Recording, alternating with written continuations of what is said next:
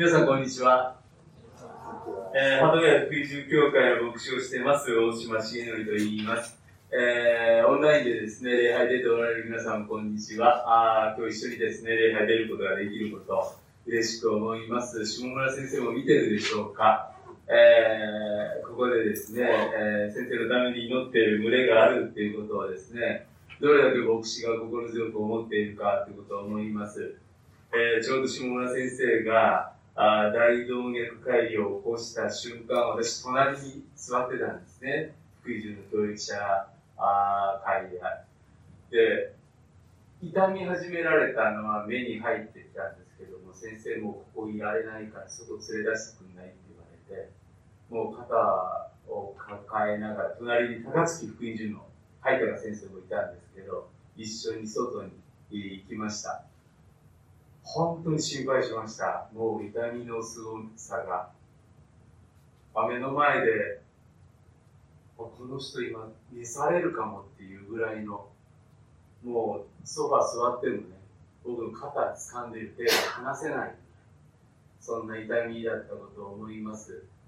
しかし本当に下村先生今日退院して、今日じゃないけど、ご自宅に戻られたってことを嬉しく思いますし、下村先生、新学生の頃にですね、私たちの教会のインターンにいらっしゃっていて、えー、本当に良き交わりをいただいたことを教会へ挙げて、えー、すぐにみんなでお祈りしながら、あ今日も送り出してもらいました。さあ、あ元気君が間違って読んだ聖書の箇所を開いていただきたいと思いますが、えー、使徒の働き18章を、一節から今日の御言葉を読んでいきたいと思います。えー、一節には、その後、えー、パウロはアテネを去って、コリントに行ったとあります。何の後かということを一緒に考えたいと思うんですね。実はこのパウロがコリントに向かう前、パウロはアテネという町にいました。使徒の働き16章を見ると、大伝道者、パウバルナバと別れてですね、パウロはシアスと共にテモテを連れて、ピリピ教会を開拓伝道し、テサロニキ教会を生み出して、ベレアへの伝道へと向かっていったわけです。で、それらの場所で、パウロはですね、迫害に遭うわけですね。そしてシラスとテモテを置いて、ベレアに残して、一人でアテネに向かう。そして17章がその箇所なんです。17章の16節を見ると、アテネの町でシラスとテモテがやってくるのを待っていたパウロは、アテネの町が偶像でいっぱいだったことにブチギレるんです。怒りがかき立てられる、憤りを感じるということが、伝道に燃えに燃えていたパウロにとってですね、偶像でを礼拝し、それを大事に思っている、この国のこのアテネの人たちは何なんだと思って、アレオパゴスに出て行き、そして町の広場で福音を語りました。しかし、アテネの人たちはパウロに向かって、なんだこのおしゃべりって言うんです。ある者たちは嘲笑いました。そしてある者たちはこのことはまたいつか聞くことにしよう。軽くスルーされたわけです。もちろんアテネでも、信仰を持った裁判官デオヌシオ・ダマリスという人たちがいましたが、ほとんどの人は、アテネで聞く耳を持たなかったというのが現状です。これがその後パウロがアテネを去ってという状況でした。自分を育ててくれたバルナバと別れて、いよいよ開拓伝道に出て行き、燃えに燃えていたパウロがアテネで挫折するんです。この時のパウロの心境を第一コリントの2章1節から3節でこう言います。さて兄弟たち、私があなた方のところへ行った時、私は優れた言葉、優れた知恵を用いて神の証を述べ伝えることをしませんでした。あなた方と一緒にいた時の私は弱く恐れ、おののいていた。アテネを去ってコリントに行った時、私は弱く恐れ、おののいていた。もう十字架の言葉しか語らないと、パウロは言ったんです。なぜならば、おそらくアテネで、アテネは学問の町と言われていた町でした。パウロも知的に語ろうと思ったんでしょう。この町の人たちに届くようにと一生懸命説教を準備し語ろうとした。しかし、嘲笑られ、あざけられ、笑われて、スルーされた。アテネで失敗したという思いが満ちているこの第一コリントの言葉です。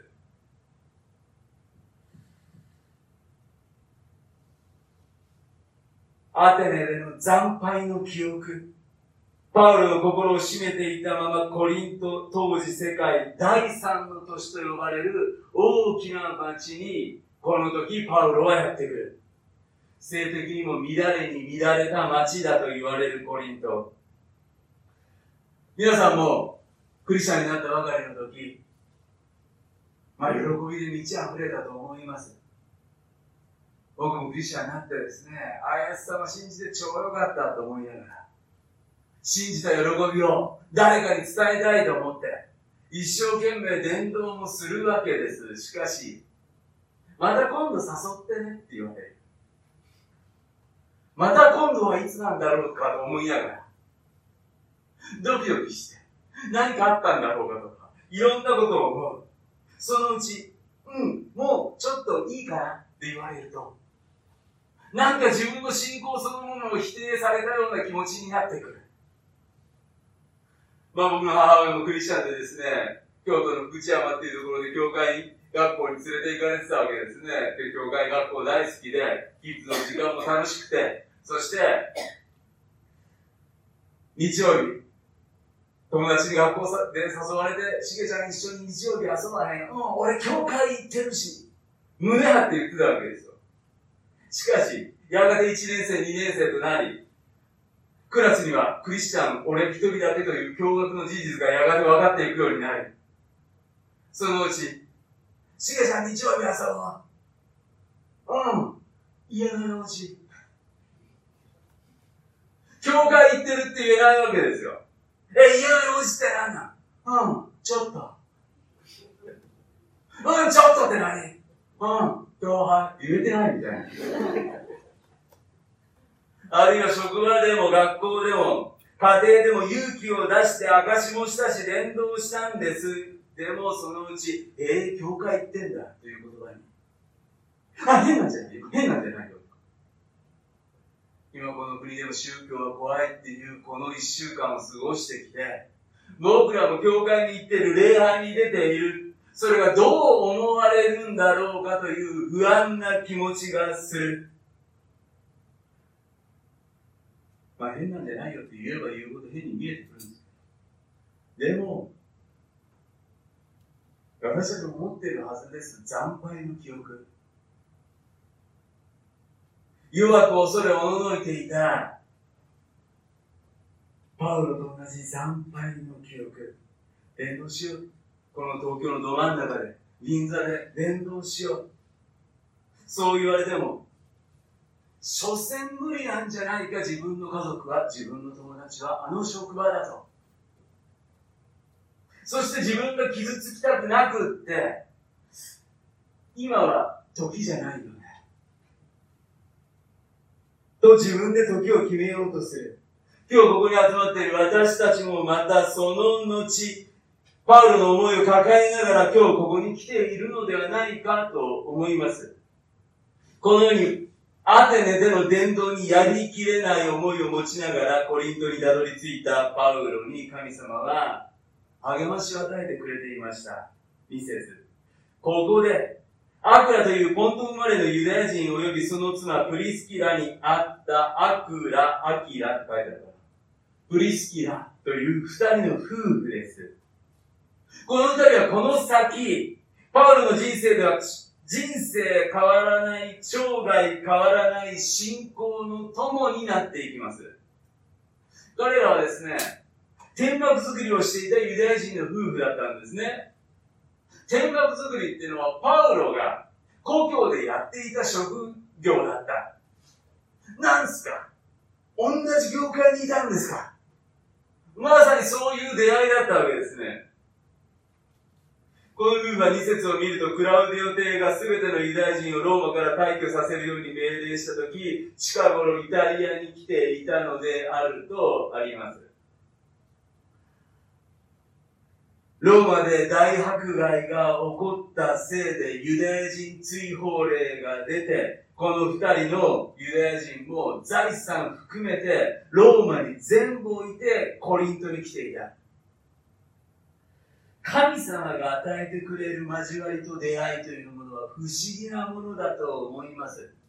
もしですよ、パウロがアテネでの伝道うまくいっていたら、この夫婦との出会いはなかったでしょう。もしローマでの迫害がなかったら、この三人の出会いはなかったでしょう。やがて、アクラとプリスキラはローマに戻ることができます。そしてこのアクラとプリスキラの家庭で始まった教会がローマ教会になっていきます。そしてアクラとプリスキラに向かって書いた手紙がローマ人への手紙となっていくんです。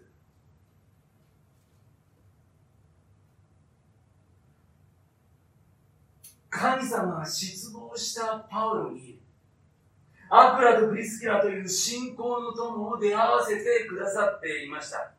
さらに、神様の励ましは5節シラスとテモテがマケドニアから下ってくるととあります。ベレアから下ってきたシラスとテモテが、パウロと合流しました。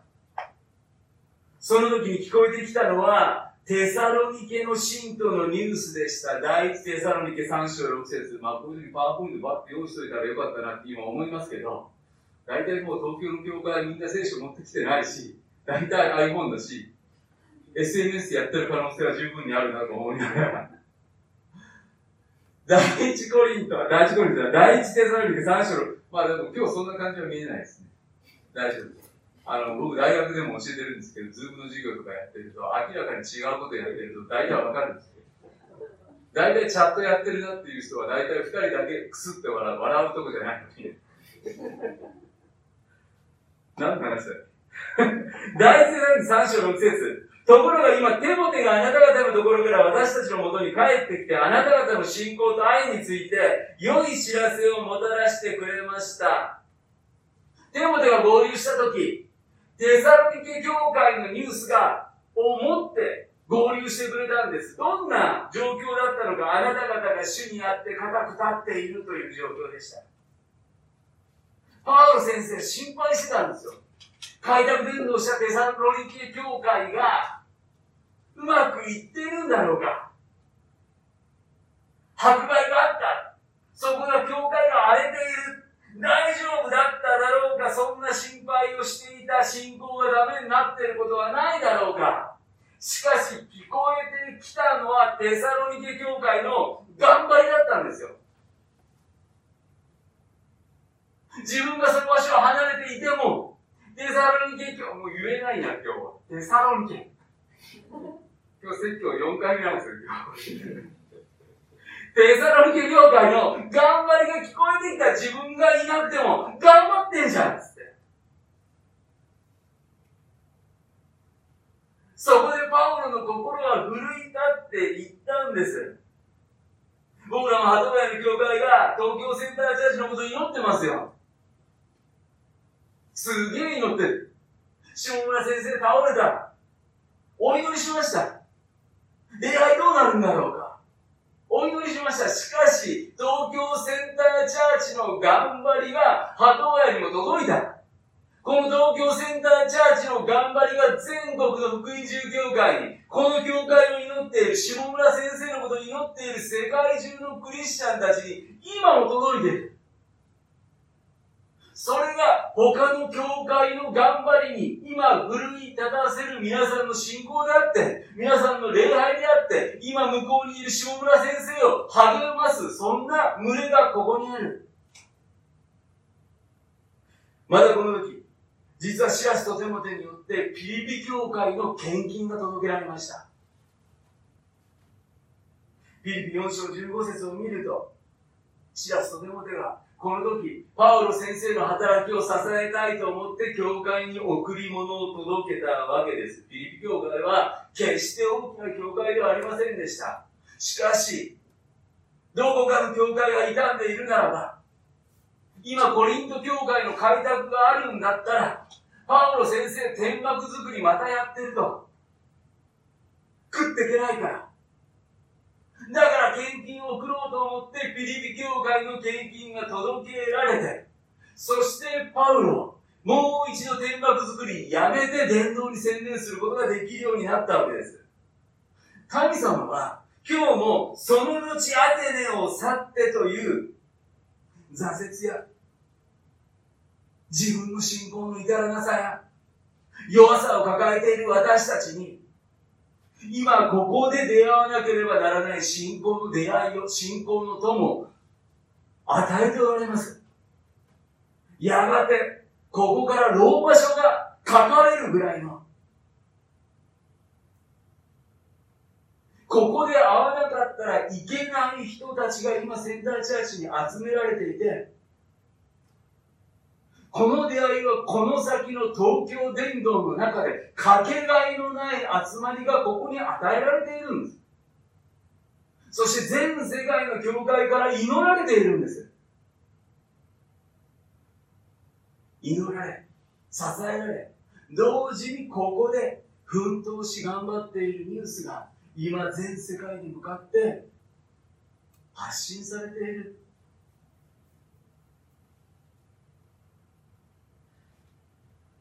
パウロはテサロニケの信徒の頑張り、ピリピ教会の捧げ物によって、パウロの心は奮い立っていきます。これらの神が与えてくださる交わりに励ましを受けて、パウロは4節パウロは安息日ごとに街道で論じユダヤ人とギリシャ人を承服させようとした。説得しようとした。5節パウロは御言葉を教えることに専念し、イエスがキリストであることをはっきりと宣言した。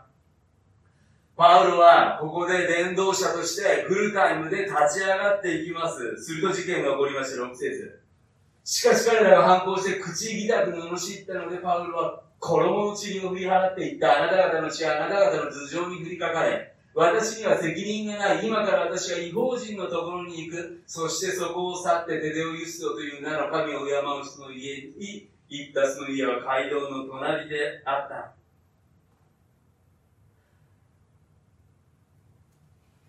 真剣に伝道したら、必ず反対に出会います。反抗する者たちが起こってくる逆を言うと、反対者の存在が起こってくるということは本気で福音が語られている。その証です。一方でそれと同時に7節8節街道管理者クリスポは一家を挙げて信じていくということが起こっていきます。多くのコリント人への教会7節8節バプテスマを受けた。クリスポ、多くのコリント人のコリント人を信じたんです。バプテスマを受ける人たちが起こってきた。これらの迫害の中にあって、戦いの中にあって励ましを受けたパウロが伝道した時、あの性的に乱れていたという世界第三都市のコリント人たちが、コリント人たちが、どんどん信仰を持ち始めた。アテネでの失望が今やコリントで実を結び始めた瞬間です。状況を見ると。順風満帆に見えたこの時、パウロは幻を見ます。9節恐れないで、語り続けなさい。黙ってはいけない。私があなたと共にいるのであなたを襲って気狩りを加えるものはない。この町には私の民がたくさんいるのだから。なぜここで神様が？恐れないで語り続けなさい、黙ってはいけないとおっしゃったんだろうかと不思議に思います。語り続けていたパウロがいたら言うまでもないことなんです。しかしここで神様はパウロの中に生まれていた恐れを知っておられたんでしょう。黙ろうとするパウロの姿を神様は見ておられたんでしょう。では、パウロの恐れとは一体何であったのか。いろんな聖書学者はこの時のパウロの恐れについて語ります。一つは、語り続けることへの恐れです。語ることへの不安をパウロは持っていた。やがて、パウロは、彼はの話は巧みではないと批判されていくようになっていきます。あるいは、ここで神は、私はあなたと共にいると言われました。コリント宣教が始まって実を結び始めた真っ只中で、神の臨在を感じることができなくなったパウロがいたのではないか。あるいは、あなたを襲って危害を加えるものはないとあるように、反抗して暴言を吐くことがさらに起こり始めたのではないか、教会内外からの批判がパウロを責めてきたのではないか。あるいはテサロニケでも起こった混乱がありました。教会内の混乱がパウロを不安にさせたのではないか。あるいは何人かのコリント人が救われたにもかかわらず、コリントという巨大な町を目にしたときに、それでも救われる数があまりにも少ないということに、パウロは失望したのではないか。順風満帆に見えたこの時にも弱く恐れ、おののきやすいパウロがいたことを神様はご存知であった。そして、幸いなことは、神様は、そのような恐れに落ち込んでしまう私たちのことを、いつだって、ご存知であるということです。結局のところ、私たちはどれだけの人間的な成果が出たとしても、どれだけの人の評価を受けたとしても、それはある一時のことだということです。挫折して盛り上がって、挫折して盛り上がって、その繰り返しに過ぎない。私たちは神の言葉によって確かにされていかない限り、神の言葉によって突き動かされていかない限り、たとえ勢いがあったとしても、やる気に燃えていたとしても、それは人間的には続かないんです。すぐに恐れが出てくる、すぐに不安が出てくる。僕は高校生の規制で受けました。受選して、そして、福音人のキャンプにも行って、燃えに燃えていた16歳の自分がいました。そしてキャンプ行って、燃えて、帰ってきてね。そして当時の牧師にですね、先生、俺燃えてますとかって言ったら、大島君よかったね。反応が微妙だなと思って。でも、激しく燃えると、激しく消えるよって言われたんですね。なんだこの牧師か思ったけど。でもその後こうおっしゃったんですね。たとえ小さくても消えることのない御言葉の灯火を燃やしててください。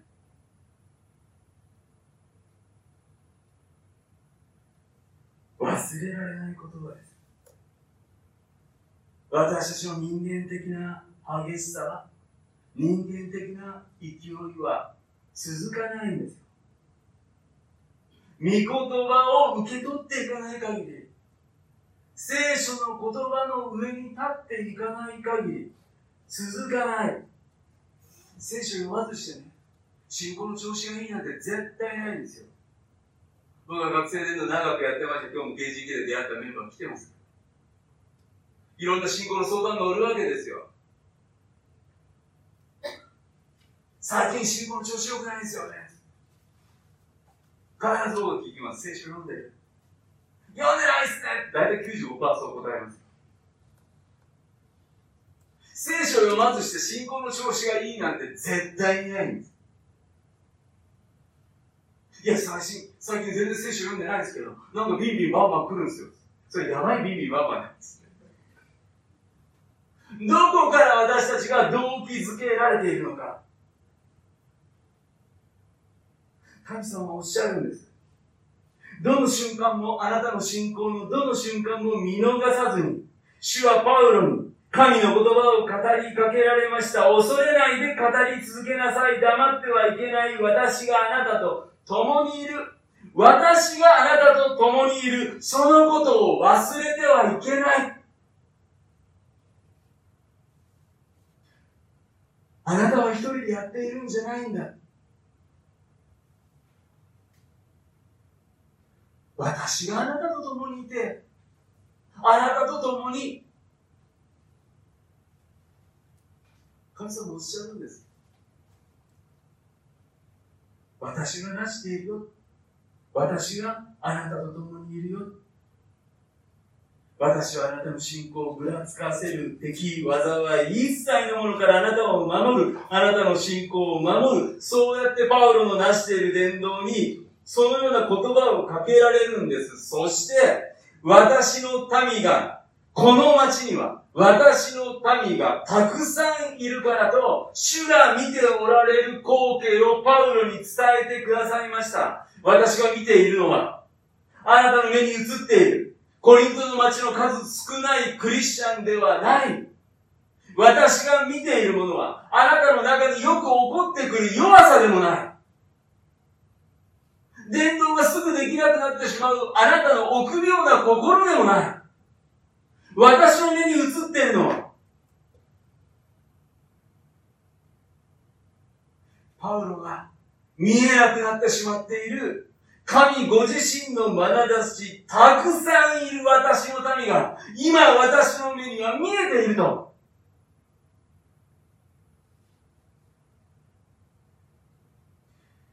性的に乱れに乱れたコリント、この町の中に、たくさんいるよ、私の民がとおっしゃられるんです。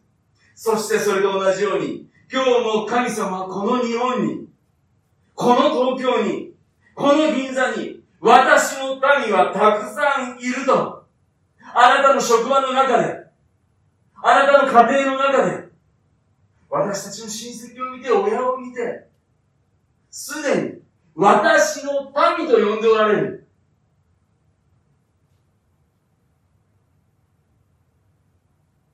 まだ救われていない。その人々に私の民と呼ばれる、その姿が神の目には見えているんです。もう私たちが、もうあの人は無理じゃないか、もういいよねと、無力感に陥っている。あなたの無関心の向こう側で神は見ておられる景色がある。日本説教を惨敗の歴史だという人がいるでしょう。いつまで経ってもクリスチャンは増えないじゃないかという人もいるかもしれません。確かに日本の教会が悔い改めなければいけないことも多いでしょう。しかし神様は、それでも、この町に私の民がたくさんいるとおっしゃってくださってる。神様はこの日本を諦めておられないんです。神様はこの東京の街を諦めてはおられないんです。この国は福音宣教が始まって、プロテスタント宣教が始まって、まだまだ150年です。キリスト教会2000年以上の歴史の中で、まだまだの国なんです。このまだまだの国で、なぜだか知らないけれども、私たちは先にクリスチャンになりました。何のためですか？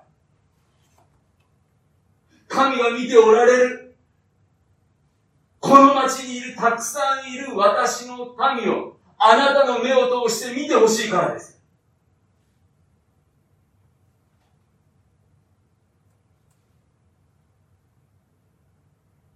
神様はこの国を諦めておられない。だったらどうして先に私たちが諦めてしまうんですか？私たちの大切な家族をどうして諦めてしまうんですか？どうして祈ることをやめてしまうんですか？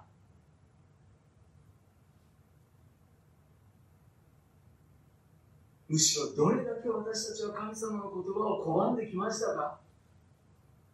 どれだけ信じない信じないと神の言葉を拒んできた自分がいるでしょうか？それでもあなたのことを諦めないでくれた誰かがいるから今日私たちはここにいるんでしょう。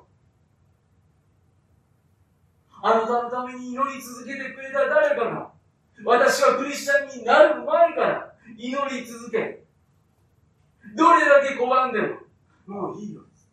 伝道しないでって言ったにもかかわらず、諦めずに祈ってくれたあの人の祈りがあって、今日私たちはこの場所で礼拝を捧げているんです。信じた後だって、どれだけ恐れと弱さと、おののく私のことを神様はすでに知っていてくださったんです。東京出てきて、いろんな不安があって、伝道頑張ろうと思っても、パッともしない自分に落ち込んで、祈ることもやめてしまう。私たちを知っていて、あなたを選ばれた。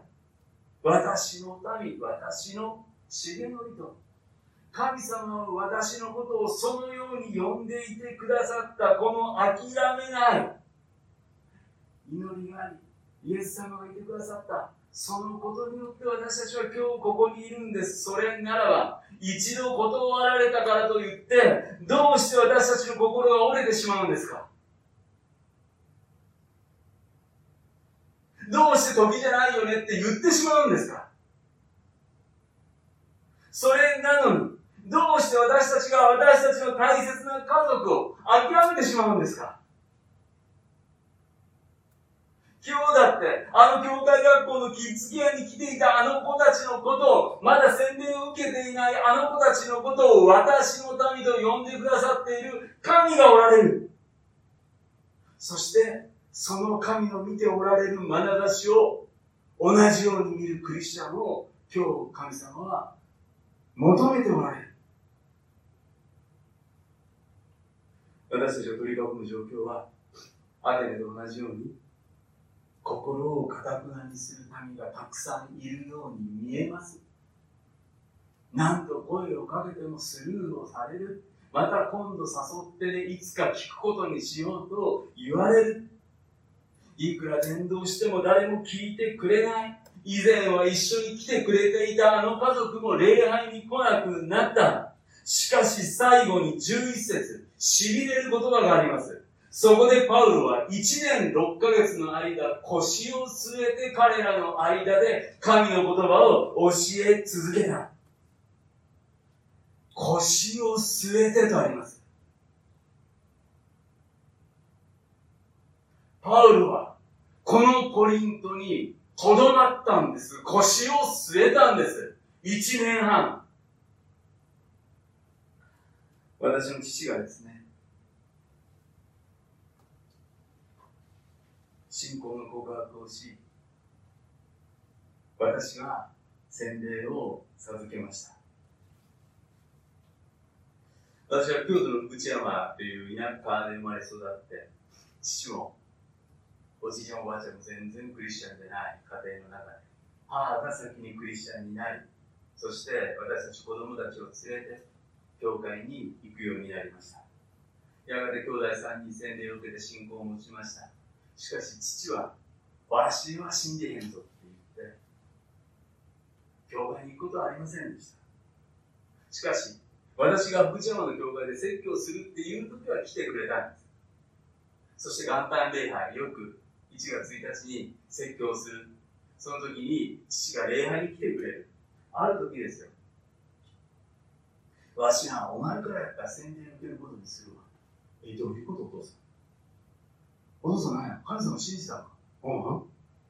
うんえ、何？とか言いながら、まだ来るわ。すぐ京都の口はままた戻りました。主義の俺相談乗ってほしい。何？わしな、仏壇の位牌の整理をしようかなと思ってんねん。なんで？お前、洗礼受けることになったらいろいろ段取りが悪いやろ。え、どういうことお父さん？神様信じた。うん何？ちょっとわからんで。わしな、信じられんことよくあるね。旧約聖書読んでも。あの、聖説とか、神様が異邦人、異教の民を殺してしまうとか、あんなんはあかんぞ。よう読んどんの、お父さん。うちの父は母から聖書をもらってですよ。もう二十数年にわたって聖書を毎日読んでた。しかしは、俺は信じへん。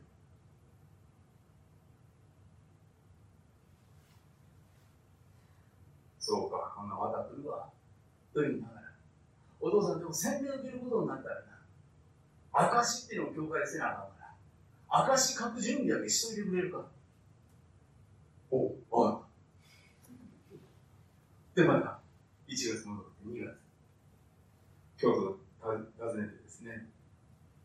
重則、証書いたらな。わしは自分の人生を自分でやってきたと思ってた。せやけどお前から借りたあのヘンリー・ナーウェンの本を読んだら、まあ、父は障害児教育に人生をかけた教育者でした。あれ読んだら、わしは障害を持ってる子のことを愛してたと思ったけど、俺の愛じゃないっていうことがよく分かった。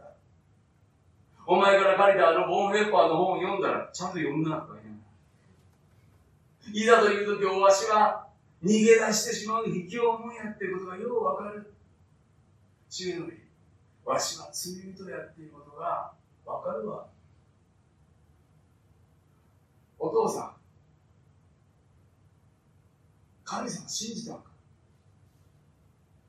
まあ、そうなるもん。お父さん、今日は俺はそれでは変えられへん。ちゃんと信じるって言うて。はい信じます。お父さん、どんな俺の後について祈ってくれるか。父なる神様。そしたら、父なる神様一緒にいた母親の方が大きい声で祈り始めて。お母さん、今お母さんの番じゃないから。その日の夜、父が先に眠って母と話しました。不思議な日、こんな日が来るんやない。私47年間やで。47年ずっと待ってた。もう無理やと思ってた。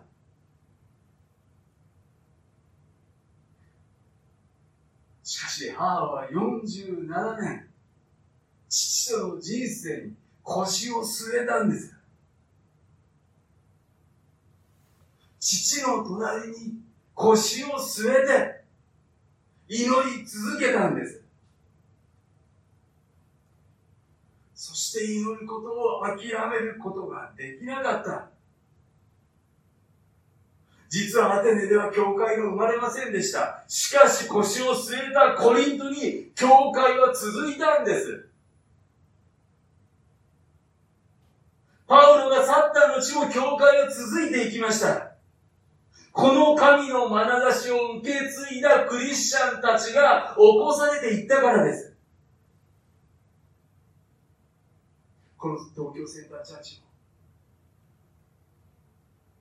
神の眼差しを持ったお一人お一人が、今日、私のためがたくさんいる。そう言っておられる神の言葉を信じて、祈り続けていく。腰を据えていく。この町に私たちは腰を据えましょう。あなたの友人のそばに腰を据えましょう。あなたの家族のそばに、あなたの子供たちのそばに腰を据えるんです。腰を据えて、御言葉を分かち合っていく。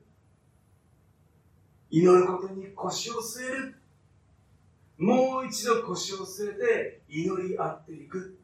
そのために今日私たちはこの礼拝に招かれている。お祈りしましょう。今しばらく語られた聖書の言葉を思い起こしながら祈り続とを持ってまいりたいと思います。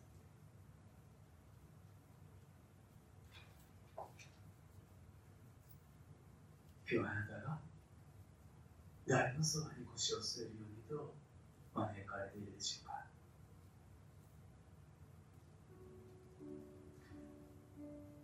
具体的に名前を挙げてその方のために祈りましょう。あなたが祈らなくて誰が祈るんですか？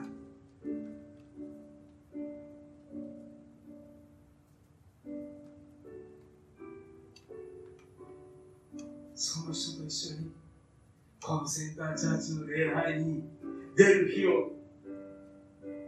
あなたが言うみずにあなたが祈らずにどうしてこの場所にその方が導かれるでしょうか。どうぞ神様。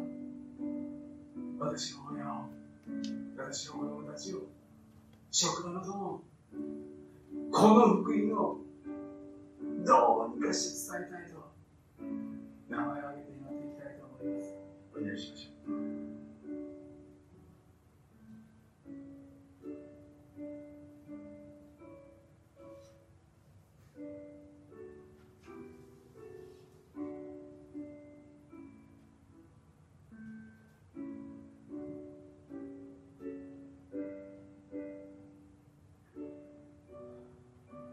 また互いのために祈りましょう。もうすでに祈ってほしいって言われている誰かの祈りの課題を皆さんご存知でしょう？このセンターチャーチで涙の中に祈っているあの人の祈りを今一緒に祈りたいと思います。あの人の家族が来れるように、あの人の恋人が、彼女、彼氏が、家族が、一緒に来れるようにと誰かのために取り出して祈りたいと思います。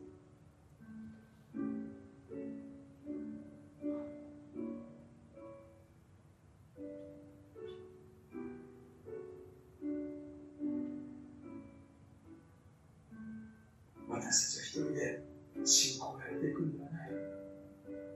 このチームで、この家族で祈っていく。祈り合う群れでありたいと思います。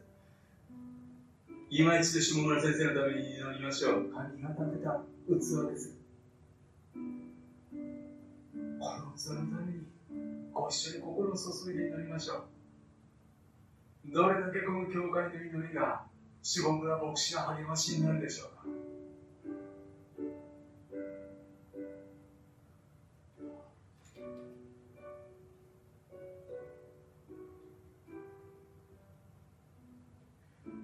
またセンターチャーチのことを覚えて祈ってくれる教会のために祈りましょう。私たちは祈られているだけではない。私たちもまた祈りながらここでの奮闘を証ししていけるようにと祈ってくださる教会の一つ一つを覚えてお祈りしたいと思います。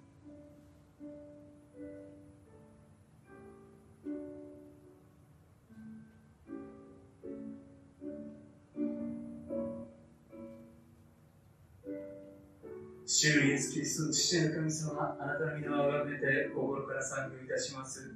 神様、あまりにも大変なことがこの東京センターチャーチに起こりました。下村先生が大変な、大変な手術となったことを、痛みを覚えたことを、教会にとっても大きな試練の中を置かれたことを、私たちは祈りながら、この礼拝に集っております。しかし主よその中で神の言葉を語ってくださる主が今日もこのセンターチャーチを諦めることなくここに神様あなたはいてくださり目には見えないけれどもあなたご自身が私の民がこの町にたくさんいるとあなたの見ておられるものを私たちに見せてくださっていることをありがとうございます。今お祈りされているお一人お一人のご家族の上に祈られた友達たちの魂のために、主がもうすでに立ち上がって、